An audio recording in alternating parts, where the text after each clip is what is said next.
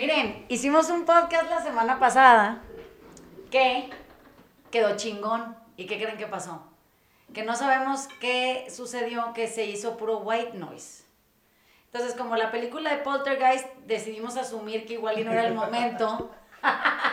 y pues mejor dijimos que íbamos a grabar uno nuevo para hoy. Entonces, este podcast que les vamos a subir ahorita es del momento presente como decidimos hablar de algo un poquito más ligero, porque aquí ya está todo el mundo con cara de sufrimiento muy cabrón. Eh, estamos como juntando un montón de ideas de series que hemos visto y películas y cosas de esas y audiolibros y barbaridad y media. Max tiene exactamente 45 minutos para grabar el podcast porque tiene una junta en un Starbucks. Ale va a hacer ejercicio y yo voy a leer. Entonces vamos a hacer un podcast según nosotros ligero. Vamos a ver cómo sale. En una de esas, si no sale ligero, una chingada. Ajá. Y entonces, eh, en una, que es una intensidad. Bueno, el punto es que estábamos eh, diciendo que es curioso cómo el ser humano eh, sabe empezar, pero no sabe parar. O sea, nos enseñan perfectamente bien a, a, a dar inicio a una bola de actividades que aparentemente son comprometedoras para vivir una buena vida y, y, se proyectan en este como espacio de triunfo y éxito y la chingada, pero no tenemos idea porque nunca nos enseñaron cuándo es suficiente, cuando te dicen ya va para usted, o sea, hasta aquí llegó, ya no acapare más, eh, siéntase satisfecho y suficiente con lo que le logró obtener y deje de estarle haciendo la mamada, eso no, nadie nos da clase de eso. Cuando esta idea surge, de repente pues, salen 89 mil ejemplos, ya verán, desde el Imperio Romano hasta la época de los samuráis, hasta en donde la gente nada más no sabe cuándo ya tiene que decir hasta aquí. Si pudiéramos saber decir hasta aquí eh, a tiempo, porque el chiste no es que sepas decir hasta aquí, es que sepas decir hasta aquí a tiempo, tú podrías encontrarle a tu vida un ritmo fantástico que eh, te permitiera disfrutar de lo que has logrado obtener como hemos sido muy miserables en esa empresa de disfrutar de lo que hemos logrado obtener y siempre creemos que deberíamos de haber obtenido más, entonces estamos eternamente metidos en pedos porque aparentemente todo lo que hemos hecho no ha sido eh, suficiente o digno de ser admirado o, somos unos incapaces porque hay otra gente que logró obtener más eh, de una manera, no sé si es evidente para todos, pero pues a los ojos del que no puede parar sí, Em, y siento que al final e, en la vida todo se trata de saber parar. Y, saber parar, y saber parar, y saber parar. En el amor, en los negocios, en, el ahorro, en el mismo disfrute tiene uno que saber parar, ¿no? No puedes vivir en libertinaje para siempre. Entonces, eh, va a ser interesante este podcast a ver hasta dónde nos lleva. Estábamos justo platicando, Ale y yo, que somos fans de los este, documentales que hablan de imperios y de, y de, y de cosas por el estilo. hay uno fascinante en Netflix nuevo que se llama The Age of the Samurai. Y un poco lo que, eh, justo lo que estamos platicando ahorita, y lo que nos echamos hora y media platicando de otro proyecto antes es cómo hacer para hacer algo que no te coma y no te absorba y no te domine y no haga que después seas esclavo de tu propio éxito y esclavo de, del proyecto y esclavo y, que acabes transformándote con el proyecto y echándote a perder con el proyecto. Eh, les voy a spoilear un poco la, el The Age of the Samurai, eh, porque no se los va a spoiler, es historia, pero un poco lo que platicamos Ale y yo es todos los diferentes samuráis y todos los líderes eh, conseguían lo que al principio decían que, iban a, que querían conseguir y en el momento en que lo conseguían ya querían, ya querían más. Y todos murieron por eso. O sea, todos, todos acabaron siendo esclavos de el, ese poquito más que querían. Pero pues ahorita justo platicábamos que lo mismo le pasó a Alejandro Magno, lo mismo le pasó a Hitler, lo mismo le pasó a Julio César. pero también lo podemos ver en los deportes. yo, yo soy fan de los vaqueros de Dallas. Ya aquí en el podcast ya todo el mundo sabe que soy fan del fútbol americano. Una de mis grandes frustraciones de la vida es que los vaqueros de los 90 se pudieron haber convertido en una gran dinastía. Y no lo fueron porque después de ganar dos Super Bowls seguidos, se convirtieron en esclavos de su propio éxito eh, y echaron a perder al mejor equipo que a lo mejor se, se, se, había formado en años por los egos de todo mundo, por querer ir a huevo por el tercer Super Bowl seguido y entonces no lograrlo, y todo se echó a perder. Y, y, y, así se han echado a perder grandes fortunas. Ahorita estaba pensando cuando hablaba Vanessa de cuáles son los grandes héroes de la historia que hemos mitificado y siempre son los güeyes que se mueren antes de que la cagaran, ¿no? O sea, John F. Kennedy, Martin Luther King, este... Selena y los dinos. Eh, Abraham Lincoln, o sea, todos son, son güeyes que se murieron o los mataron antes de que pudieran ellos mismos ir por el extra que los echara a perder. Porque todos los demás grandes líderes de la historia, lo que vemos es una curva normal, ¿no? Una curva de ascenso, un cenit y después... El descenso pues, vertiginoso. El descenso vertiginoso cuando le empezaron a cagar, ¿no? Y entonces, la gran mayoría de esos otros grandes líderes, los normales, los que no mataron, los que se hicieron viejitos, los Gorbachovs, los Churchills, los etc., son güeyes que después de su cenit eh, fueron por un poco más o quisieron mantenerse en el cenit y ya no pudieron. Y, y, empezaron poco a poco a caer y a caer. Entonces, parecería que este es un drama de solo de los grandes líderes políticos, o, pero es algo que nos pasa a todos, ¿no? Es decir, en el momento en que proyectas algo y lo consigues, cuando estás ahí dices... Tantito más un, pasito extra, ¿no? Cachito. Quiero, Tantito más. Un poquito más. Y ahí es donde se va toda la chingada. Pero es que es ese puntito, ese, ese tantito más el que, el que dices, ¿de dónde? O sea, ¿por qué, ¿cómo puedo saciar esta, esta hambre de reconocimiento, dinero, este, validación, lo, lo que tú quieras, ¿no? Pero, ¿por qué o qué hay en nosotros que this, is, this isn't enough? O sea, es, esa hambre este, insaciable es algo que traemos intrínsecamente en nosotros. E, eso es lo que no nos permite decir, oye, bueno, ya, ya logré mi objetivo aquí y entonces pues me, voy, me voy a ir a, hacer otra cosa. Y, pero es que ni, estos, eh, ni estas figuras que tú dices, o sea, tipo Churchill, o sea, no, no, no se reinventaron, o sea, siguieron haciendo lo mismo, pero, pero pues igual ya a un menor nivel. Yo, yo lo, que, lo que diría, estaría padre que si pudieras llegar a ese objetivo y después te voltees y hagas otra cosa totalmente diferente. Seas de deportes. a, mí el hecho de que Michael Jordan se jubilara de, de, los Bulls y se fuera a jugar a béisbol, pues creo que es interesante eso. creo que hubiera sido más interesante hacer algo como lo que hizo Kobe Bryant antes de que se muriera. O sea, ese güey se jubila y empezó una carrera en, una, en, en áreas totalmente diferentes. O, digo, qué pena, pero que, que, le vayas a los Cowboys, pero bueno, ni pedo. Pero Roger Staubach, ese güey se jubila y pues es, un cabrón súper exitoso en, en real estate. Entonces, creo que sí puedes, pero tienes que salirte totalmente de lo que estabas haciendo inicialmente para hacer una cosa que no tiene Nada que ver, igual y si vas a tomar claramente tus aprendizajes y tus, tus fortalezas y debilidades que llevas contigo, pero pues imagínate igual y Alejandro Magno lo que debería de haber hecho después de, de conquistar el mundo conocido es irse a pintar murales, no sé, pero creo que la grandiosidad y a ese nivel pues no, no, no te permite hacer otra cosa. Es que fíjate que ahorita que estabas diciendo, eso es el, el punto de, de, las celebridades en el, en el área que sea, eh, uno, el problema es que se creen eh, el éxito. O sea, hay, hay, hay, una, necesitamos redefinir o, o, o, crear una nueva narrativa de, de lo que success o si, éxito significa. Nueva narrativa. Pero no nada más eso, una narrativa que potencie eh, la posibilidad de volvernos mejores seres humanos, no peores seres humanos. Bueno, en el mundo de las celebridades, la narrativa de éxito es muy chafa, es muy pobre, no, no, es, no, está muy nutrida. Es una narrativa que, que, constantemente se está contraponiendo con la palabra bienestar, o sea, choca todo el tiempo.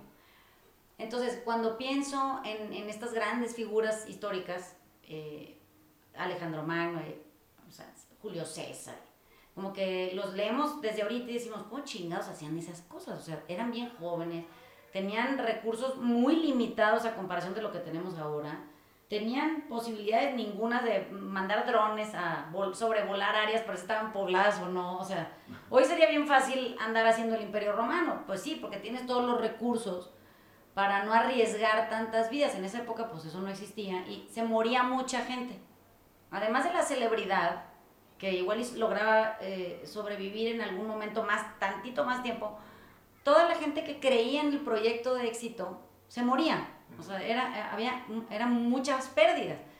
Hoy lo veo igual, o sea, a lo mejor a menor escala no se, no se mueren legiones, este, ¿no?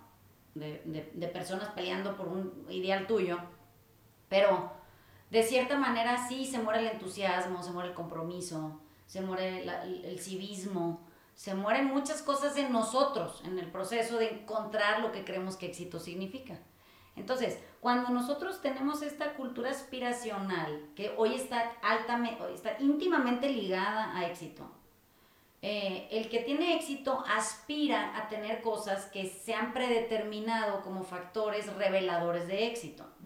Entonces, imagínate que tú, en las celebridades que yo conozco, porque pues has seguido públicamente ahí, todas de repente ganan lana y compran un pinche caserón, cabrón. Luego de ahí retacan la coche de carros. Luego compran un barco, luego un avión, luego compran joyas.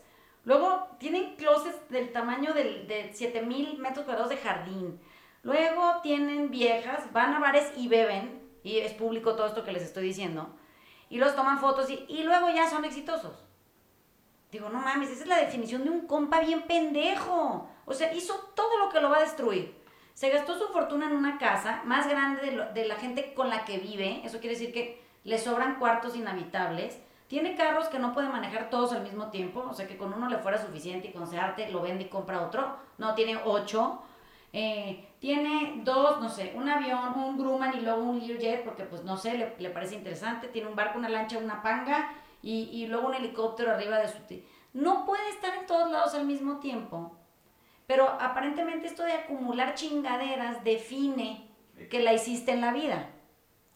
Eso lo único que ha logrado es matar legiones de sensibilidad, legiones de compromiso social, legiones enteras de bienestar del planeta, legiones, o sea, todo eso costó algo, le, costó bienestar a mucha gente. Eh, si nosotros todavía entendemos éxito y aspiración como parte del mismo híbrido, va a llegar un momento en donde vamos a, acabar hechos mierda en algún pinche lugar, para variar. Entonces, ahí están los pinches futbolistas americanos que matan gente, pero tienen BMWs, entonces no están entendiendo muy bien si es exitoso o no. Aparentemente sí, porque es una historia que aparte ya se volvió pública, le hicieron un documental, el compa se volvió famoso. O sea, es, es como muy particular cómo los detalles se obvian. Eso quiere decir que tener tres casas hoy es símbolo de ser una persona muy bien lograda, no de ser un mal inversionista. Como que eso no, no, ¿por qué no invierte en cosas que le generen bienestar a más gente? Pues como que con tener tres casas no le genera bienestar a nadie. O, sea, más que a los empleados que te las limpian. Pero fuera de eso, pues es muy, muy chiquito el espacio en donde tú pudiste hacer bien. En el nuevo modelo, el que no es aspiracional, el, el nuevo modelo que es sensible, que es son las nuevas generaciones de, de, hoy chavitos que ustedes con los que conviven o, gente a la que escuchan o que ven, son niños que están ya muy, empapados de una nueva forma de existir, de una nueva forma de definir éxito. Su narrativa es otra, totalmente diferente. Eh, es como, es más cándido el, el, el, concepto, es mucho más sentido, es más empático, es más compasivo y es mucho menos arrogante. Hoy, hoy la palabra éxito está definida de, una manera completa y absolutamente arrogante. Entonces existen ahora estos Lord Polanco. Y es un cabrón que se cree exitoso porque trae un Ferrari con un reloj, con una cadena, con una señorita y le grita a alguien. Pues es que ese cabrón no, tiene éxito, es, es un fracasado. No, pero no lo podemos ver porque creemos que lo que pasa es que es petulante y es mamón. No, es pendejo. O sea, no sabe qué hacer con los recursos que tiene. Los tiene mal invertidos. Porque le generan malestar, no bienestar. Ese es mi punto. Y no, este, no tenemos un pedo aquí en el podcast con la gente que tenga cosas. Es que tenga las cosas necesarias que pueda usar al mismo tiempo. No, no más de las que puede usar en el momento presente. Ese es mi punto. No puede estar en todos lados al mismo tiempo. Es que justo ahorita me está cayendo como el 20 de en la discusión previa que teníamos de otro proyecto, me decía Vanessa, es que no aspires. Y yo como que no entendía, porque como que nos han enseñado toda la vida a aspirar, ¿no? Eh, pero ya entendí, o sea, digamos, ahorita entendí esta parte de no aspires. Aspiramos a tener, no a ser, ¿no? Aspiramos a conseguir, eh, no a ser. Y entonces cuando aspiras, generas una proyección de ciertas cosas que quieres, de las, de las que te quieres rodear eventualmente, ¿no? Que quieres tener control de eventualmente. Y entonces lo que supongo que le, nos pasa a todos, le pasó a esos grandes líderes, le pasó al samurái, Alejandro Magno, o nos pasa a nosotros todos los días, es que cuando aspiras, te generas como un drive, ¿no? Y cuando consigues, se te acaba el drive porque el drive era de tener, ¿no? Y entonces llegas al lugar donde están esas cosas Que a las que tienes. aspiraste y pues qué hueva, ya o sea, ahora qué chingados, ¿no? Necesito aspirar a algo nuevo porque si no no tengo drive, ¿no? Entonces, lo que entiendo que me dices cuando me dices no aspires es no aspires a tener, sino hay que más bien tratar de ser mejor, porque entonces ese drive es permanente, ¿no? O sea, es la aspiración del, de ser algo mejor, eh, no se debería de acabar, No, porque nunca llegas. nunca llegas. O sea, Siempre puede ser mejor. siempre puede ser mejor y siempre puede ser peor. O sea, siempre puede haber días de retroceso y, y está bien, es normal, ¿no? Es decir, un día te levantaste con el pie izquierdo y la cagaste tres veces, al día siguiente tienes una nueva oportunidad de ser mejor. Y entonces no hay una meta concreta de aspiración, sino hay una, un drive permanente de ser mejor. Y entonces la idea supongo que es no tratar de generar una proyección en donde tú estás en medio de cosas. Pueden ser materiales, pueden ser títulos, personas que están alrededor tuyo aplaudiéndote o diciéndote un cargo, un título, un- etc.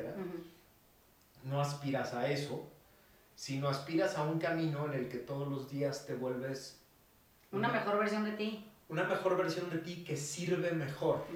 ¿no? Que sirve mejor para lo que le tocó servir en este, en este mundo, ¿no? Y entonces no hay, no hay este, esta angustia permanente de aspiro porque no tengo, porque me siento carente de, y ya llegué, no me resolvió nada, se me acabó el drive, necesito aspirar a algo nuevo, ¿no?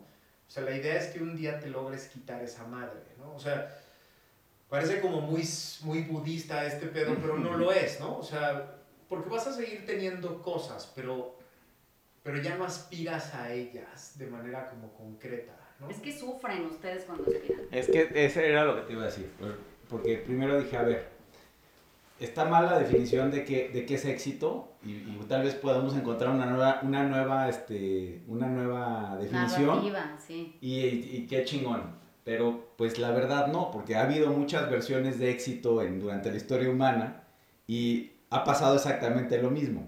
Simplemente la, la, este, la moneda de cambio cambia, pero la- el, el comportamiento sigue siendo el mismo. Y, y después tú estás diciendo, oye, es que, es, que es, es el tema de la aspiración. Y me parece que aspirar a ser mejor o, o a servir sigue siendo una aspiración. Igual y nada más es un tema de rendirse. Y, y que en el rendirse sueltas absolutamente todo, incluidas tus aspiraciones. Y solo ahí es donde puedes estar quieto y, y ver qué pasa. Pero suena muy budista, yo todavía no puedo reconciliar eh, ahí, o sea, me- como que me atoro ahí. Porque hay una cosa que es interesante, o sea, creo que, perdón por robar el, el- el- el micrófono, pero creo que un tema que es importante reconocer es que hay cosas allá afuera que son demasiado atractivas para la naturaleza humana y que quizás sea muy difícil que dejes de aspirar a ellas. El poder, el dinero, Sí. el sexo, el reconocimiento externo. O sea, son cosas muy poderosas y hay que estar, ahorita que usaste la palabra rendido y que yo dije parece muy budista, hay que estar conscientes, creo yo, de que todo el tiempo nos van a atraer. O sea, de que, de que va a ser muy difícil un día quitarte, curarte, déjame ponerlo así, por completo de esa atracción natural que generan esas chingaderas, porque además vivimos en un mundo en el que todo está diseñado para que todo eso te atraiga un chingo, ¿no? Mm. Y entonces, pues el truco es cómo le haces para que no, ¿no? Perdón. Pero a ver, ¿tú crees que el punto, el Dalai Lama, que en teoría es el, que- el güey más iluminado, desapegado, este, pues él todavía tiene una corte que lo sirve. Este, es jefe de Estado, hay, hay como... No, no sé, no sé si, si de plano te puedes rendir al ser, inclusive a ese nivel. Bueno, lo que pasa es que él es la reencarnación, no mamen. O sea, él no es él, él es, él es, es, es Ah, la sabiduría ancestral que ha pasado de un cuerpo a otro cuerpo, a otro cuerpo, y entonces le tocó estar en el cuerpo que está hoy. Pero eso podrías decir de todos nosotros. Pues sí, pero nosotros somos bien pendejos, pues porque ese compa tiene una túnica y unas chanclas y nosotros tenemos 14 carros, 26 casas, 15 pares de zapatos, y pues eso es ridículo. y cuatro hipotecas. Ajá. Entonces, a, a ver, aquí hay, hay dos cosas. Uno es la domesticación a la que hemos sido sujetos. Dice que un carro es muy atractivo porque te consigue viejas o reconocimiento o, o- negocios o entonces a ver. Lo mismo pasa con el sexo hasta que un día de pronto, por ejemplo, ves Shame en donde hay todos esos artículos. O sea, la película Shame tiene todos los artículos que Max acaba de describir. Tiene viejas o güeyes, tiene dinero, tiene sexo, tiene éxito en términos eh, de los que se entenderían como un güey con un trabajo donde le pagan y tiene un buen jefe y la chingada súper bien. Hay poder. Hay poder, hay pornografía libremente consumible, cualquier cantidad de cosas. Pero la vida de ese cabrón, para quien haya visto la película, es verdaderamente triste. O sea, ves la película y, sientes que necesitas ir a ver dónde vive ese señor para rescatarlo de su miseria porque no puede vivir así. Eh, ¿Cómo, cómo es, es distinto? Es distinto desde donde yo compro mi carro, desde donde yo consigo eh, una relación sexual, desde donde yo tengo un trabajo, desde... O sea, no es que no lo tengas, es desde dónde lo escoges. Entonces, si yo voy a la agencia de carros y escojo el carro desde donde necesito reconocimiento y validación, es el carro equivocado. ¿Por qué? Porque no me va a servir para nada más que para que cuando lo tenga y huela nuevo cinco días y luego diga, no mames, este, salió uno nuevo, ¿no? Y, y ahora el mío ya se ve bien viejo y entonces como la señora con la que se casan o la el güey con el que se casan, o sea, es como si tuviéramos que estar actualizando los modelos para poder caber en la suficiencia. Cuando esto no ha sido así siempre, o sea, hay lugares todavía en el mundo antiguo, tipo en Europa, en donde comprarse un saco nuevo y ponérselo es de mal gusto. O sea, yo una vez le estaba contando a Ale, tengo una pariente que vive allá, que está casada con un señor que está muy elegante, en, aparentemente según él, y entonces él compraba sacos carísimos y se los daba a su chofer para que los rompiera, o sea, para que los usara, hormara el, chale- el saco y luego ya usado se lo diera para ponérselo, porque era de nuevo rico comprar ropa cara y ponérsela. Entonces yo no entendía nada, decía, bueno, pero entonces ¿para qué comprar ropa nueva? Pues que se ponga la que tiene y ya, que está- es demasiado complicado su, la mecánica, es lo mismo, o sea, es la domesticación de la que hemos sido sujetos, la- la lo que nos hace hoy pensar que hay una, un modelo que hay que conseguir, al que hay que adecuarse en el que hay que caber, que nos, que nos aseguraría una sensación de fulfillment, de suficiencia, ¿no? De Pero sí es muy plenitud. deslumbrante. Pues es deslumbrante hasta que lo has vivido siempre y se vuelve exactamente igual que hacer pipí. No sé si me explico. O sea, pierde toda contextualización de asombro. ¿Por qué? Pues porque no es más asombroso eso que otra cosa. Lo que pasa es que es el contenido emocional que yo le pongo al carro, al dinero, al viaje, a la comida, al... Entonces, ahora hay gente que es, es foodie. Sigo sin entender qué es eso, pero bueno, supongamos que son expertos en temas de comida. Pero es que la comida es sensibilidad, o sea, un- a- hay gente a la que le gusta comer ciertas cosas, gente que le gusta comer otras. No por eso uno es más experto que otro en, en saber comer, es simplemente desde dónde come. Todo en la vida es desde dónde hacemos las cosas, o sea, desde dónde surge eso en mí y yo no lo analizo y entonces yo me aviento a la, a la adquisición, cuando en realidad no cuestioné nada, no cuestioné si es para retacar de, de una sensación de, de plenitud a un vacío que yo creo que tengo, o es porque me dijeron que me vería mejor con eso que con lo otro, o porque yo tengo un referente eh, que es mi gigante al que yo admiro y esa persona tiene este cierto número de cosas. Eh, al final, lo único que queda en nosotros es la misma sensación de ser un fracaso. No importa qué adquiriste. Eh, la gente que ha, ha crecido con, con, en estas grandes fortunas durante tantos años, siempre vive en una sensación de vacío y entonces cree que el dinero es su problema. Así llegó a, la, ya, a esa conclusión. Entonces dice, no, aquí el pedo es que tengo dinero. Entonces voy a hacer como que no tengo dinero y o me voy a ir a vivir a un lugar donde nadie me conozca para ver si me validan por ser yo. Es que el problema no tienes tú. Tú eres el que no te validas por ser tú y crees que el problema lo tienen los demás que te ven con dinero. No tiene nada que ver una cosa con otra.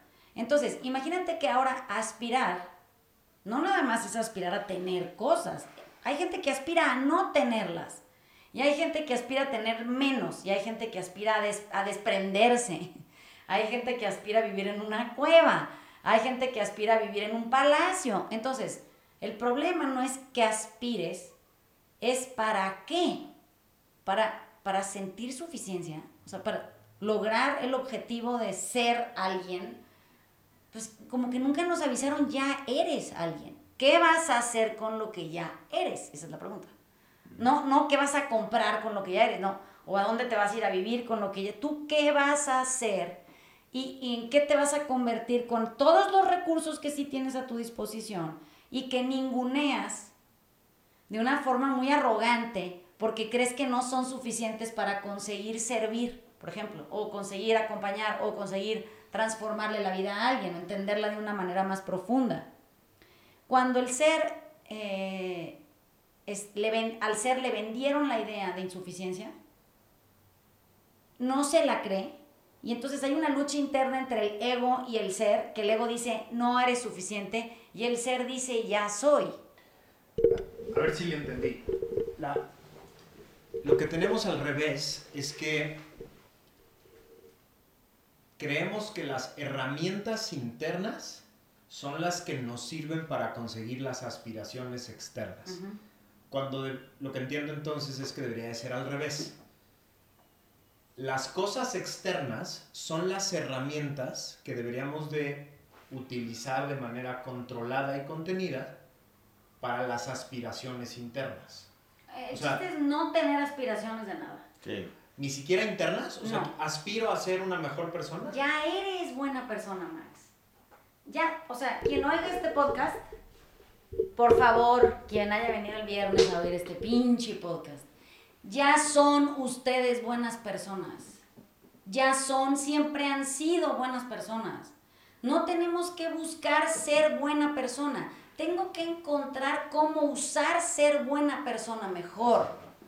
Porque lo que pasa es que ya soy buena persona y en este discurso interno en donde me falta algo, que es de la cabeza, este pensamiento al que repaso, al que le doy cuerda, que solo repite mensajes del exterior, familiares, del entorno social, del contexto de escuela, de lo que sea, que te decían, así no te quiero, así no te quiero, con ese comportamiento no te quiero, así no te me ves bien, yo asumí insuficiencia. No, tiene nada que ver, eso es de la afuera. Yo ya era buena persona.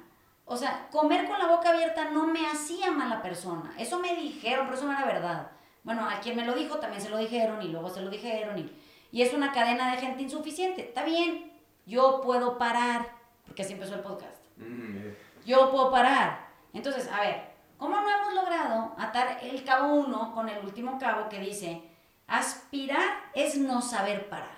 Eso es aspirar. Si yo aspiro, yo no sé parar. Y entonces ahí voy aspirando y aspirando y aspirando y aspirando como un enfermo mental y no sé cuándo dejo de aspirar. Mira, es que para empezar no aspires, nada más respira Estate quieto en tu espacio individual del momento presente y ahí haz con lo que ya tienes, no con lo que te gustaría tener, eso no existe. Con lo que ya tengo puedo hacer cosas, sí, sí puedes.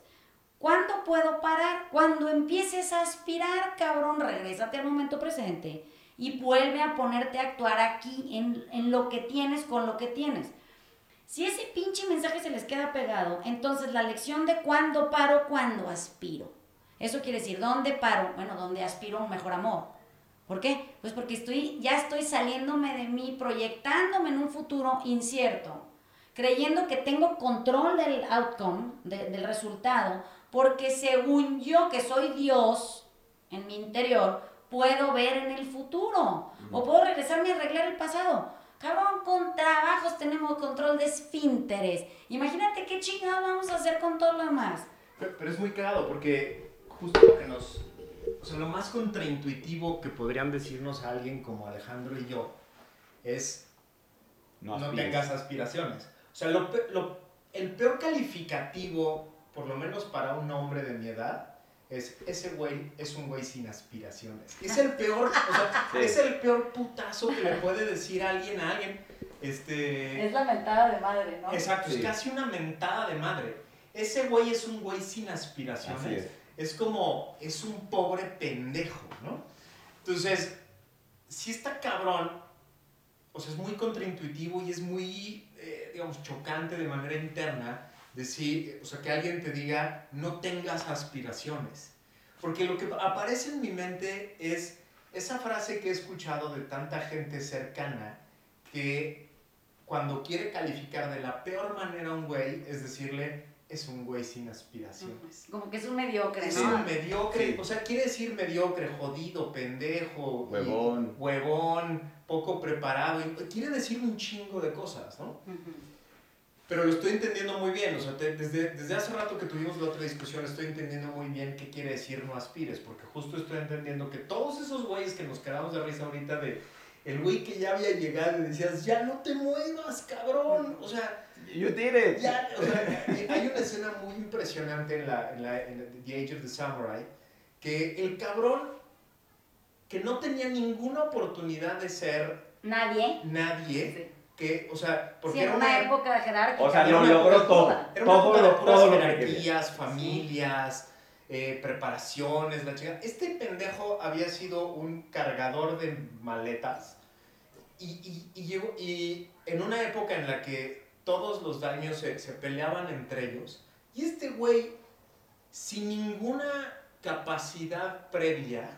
Ni Se- ningún linaje, ni nada. linaje, ni familia, ni tradición, ni nada, se convirtió en el cabrón que hizo lo imposible que fue unificar a Japón.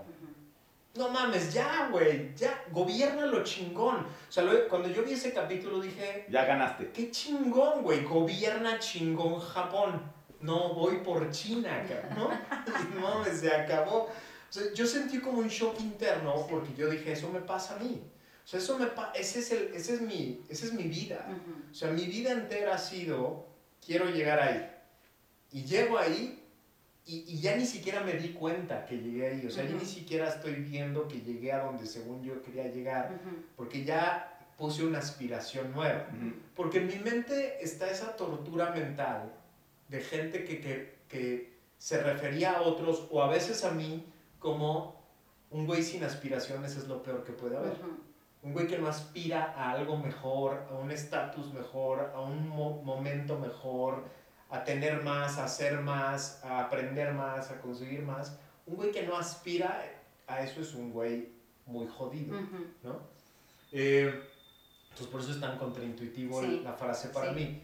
Pero entonces la idea, lo que entiendo es, hay que empezar, o sea, hay que hacer la tarea todos los días de no aspirar a algo diferente a lo que tienes para hacer lo que te toca hacer en este momento. Con lo que ya tienes. Sí. Con lo que ya tienes. That's it. O sea, esa es, esa es la idea. Es que si no, lo desperdicias. O sea, yo no sé cómo tienen garantías de futuro ustedes. Me sorprende bien cabrón esa madre. No tienen garantías de un futuro. No sabemos cuánto tiempo vamos a estar vivos, pero lo que sí sabemos es que lo que tengo ahorita, pues lo tengo ahorita. Es con esto sí puedo trabajar. Para trabajar ustedes esperan a que lo de mañana se consolide. Mm, Cabrón, eso es ser huevón, güey. Ser huevón es no hacer nada con lo que ya tienes, esperando, porque es la venta más barata que hay, que mañana se me cumpla para ponerme a trabajar. Entonces, ahí viene la explicación más simple, ¿no? Dices, las aspiraciones lo único que te hacen es ser un huevón en presente. ¿Por qué? Porque cuando estás todo el tiempo moviendo la expectativa del lugar, moviendo, la empujan más lejos, la empujan más lejos, la empujan más lejos. Eh, un- en el taller una expectativa es un resentimiento premeditado. Así se define. Y entonces, eso queda claro cuando lo has vivido y dices, no, me voy a resentir. pero aparte lo planeo, o sea, yo sé que eso no se va a lograr porque tengo mucho tiempo haciendo nada con lo que tengo. Siempre resentido con el entorno, siempre envidiando a otros, siempre creyendo que el otro lo hace mejor, entonces yo tengo que alcanzar. Como si alguien nos estuviera midiendo. No hay quien nos esté midiendo. Estamos los 7 billones de cabrones, estamos metidos en el mismo pedo de vivir.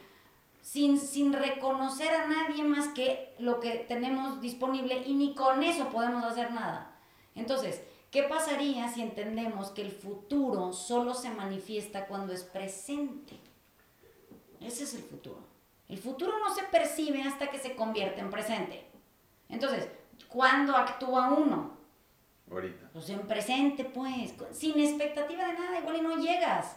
Igual y mañana no amaneces, no pasa nada. Pero si dejaste mejor tu entorno del momento presente por haber actuado sobre él, Oye, pues ya chingamos todo. No, hay que aspirar. Ah, qué buen plan traen. y luego ahora resulta que la gente aspira a peda. O sea, es muy elegante todo. Es que ahorita que lo dices, yo lo puedo reconciliar muy bien con, con Eckhart Tolle, ¿no? Porque te dice que la aspiración está en el futuro siempre. Entonces, si, no, si estás ahí, pues simplemente no estás aquí. y, y, todo pasa aquí, en, en, en el ahora. Entonces, este pues sí, fuimos programados muy jodidamente, mi querido Max. ¿Qué te puedo decir? Este, sí, o, sea, el, el, Y ustedes son los bien educados, imagínate. Sí, no mames, qué desastre. Pero sí, cuando, cuando nosotros o, o, yo estoy aspirando a alguna cosa, pues no estoy, no, no, estoy aquí. Estoy allá afuera, estoy allá enfrente. Y ese no viene de mi ser, eso viene de, de mi ego queriendo cosas, percibiendo carencias. Entonces, pues creo que la programación es, oye, aquí yo soy suficiente, aquí, no tengo más que estar aquí, entonces pues qué más me da ser mi mejor versión ahorita y aquí. Hacerlo ahorita. Sí. Es, es un gasto de energía. O sea, si, si estoy aspirando, estoy utilizando un chingo de energía mental y del alma en algo que no existe, en algo que no, de lo que no voy a tener control nunca Estás en una simulación, güey. Es una simulación. o sea, estoy simulando algo en mi cabeza y eso toma. Eh, o sea, además. Tiene efectos fisiológicos. Sí, sí, sí. Está estudiado que. O sea, gasta un chingo de energía eso. Estar proyectando mm. hipótesis y la chingada. Y luego, además, lo cabrón que, que leía la vez pasada es que cuando tú proyectas e imaginas cosas y sufres, tu, tu mente no reconoce si lo estás viviendo o simplemente lo generaste tú solito. El la emoción es la misma, ¿no? O sea, el, el mensaje es, o sea, tú puedes estar sufriendo por algo que, que solo planteaste en tu cabeza. Tú estás gastando un chingo de energía en una aspiración y esa energía no la estás utilizando en este momento para saber qué, cuáles son las herramientas que tienes afuera para estar siendo tu mejor versión en este momento. ¿Se acuerdan de, de, la clase aquella de, de la angustia del, del, cuadrito de A1? Bueno, entonces, para quien no tome el, taller, esta explicación le va a servir un chingo. Cuando tú te angustias eh, de manera real, quiere decir que tú estás en, un, en peligro de, de, de, morir. Entonces tú necesitas sobrevivir en ese momento. Eso quiere decir que A1 es una situación de vida o muerte. Esa sería la angustia máxima que se puede generar en un ser humano. Cuando yo les pregunto cuántas veces han estado en una situación de vida o muerte en, la vida, pues son bien poquitas, o sea, dos, máximo tres, así. Si no vives en Siria no estás en la guerra. La gente tiene un ego para exactamente esas tres circunstancias de la vida. Eso quiere decir que tu ego, en, en estado de alerta para salvaguardar tu integridad y no morir, tu ego en compañía de tu cuerpo y tu ser te salvarían, ¿verdad? Bueno, el problema es que, así como dice Max en la simulación, no distingo el tigre en la vida real del tigre simulado, que según yo es Ale. No, Ale es un ser humano, no es un tirano, yo me imagino que es como un tigre, así dicen. Entonces, me puede matar. No, no te puede matar porque no es el tigre que te estás imaginando, es simplemente un ser humano que no está de acuerdo con lo que estás diciendo. ¿no? Es una situación de vida o muerte.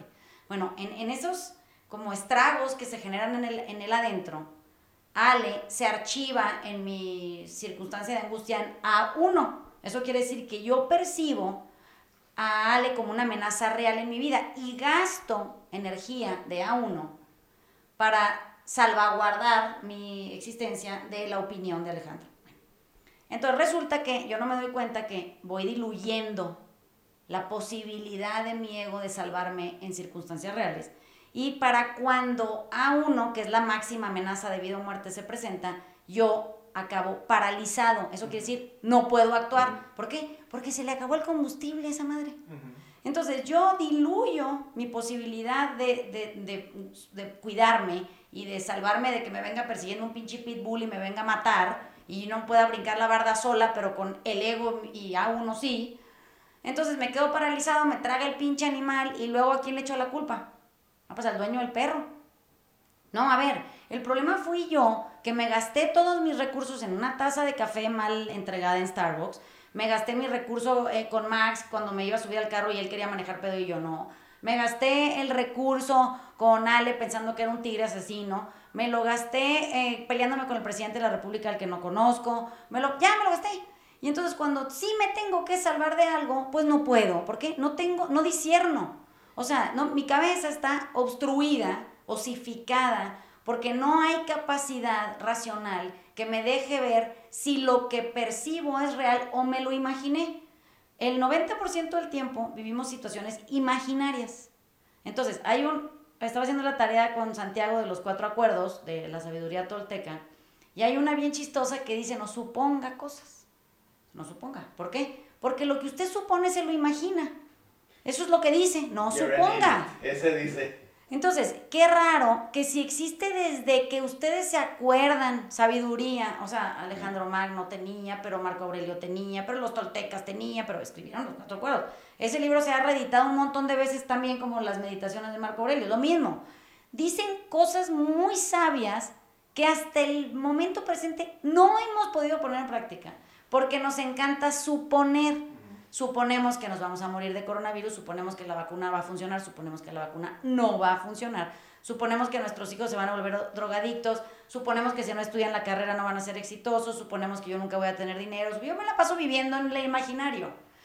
Y gastándome mi energía disponible para salvarme en pura pinche pendejada. Entonces, por favor, sigan aspirando. nos dejan mejor el mundo despoblado para la gente que vivimos en la realidad y decidimos solo estar en el momento presente mientras nos dure. O sea, también se nos va a acabar. No es, no es como que es para siempre. Entonces, si nada es mío y nada dura, ¿cómo me atrevo a aspirar? Si nada es mío y nada dura, ¿cómo lo controlan? Es muy increíble. Es, es una arrogancia absoluta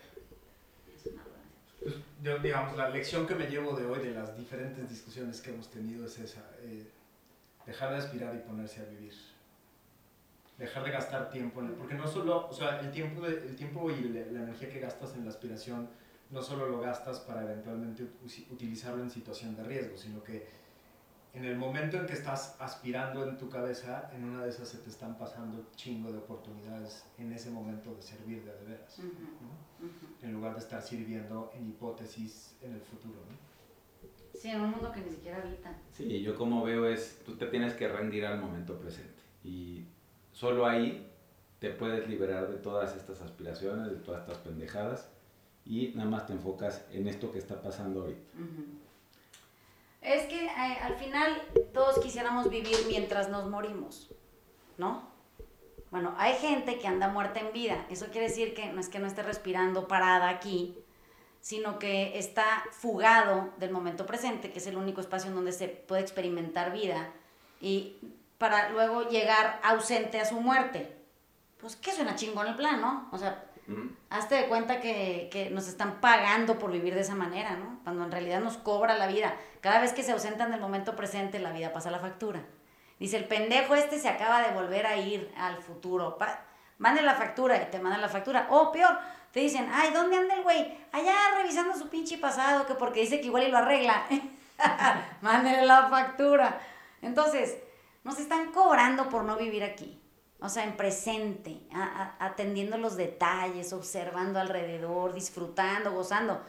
Y, nadie parece sentirse agraviado cuando le llegan 100 mil pesos de facturas, por ejemplo, de hospital por andar viviendo en el futuro. Todo angustiado por lo que no ha logrado obtener.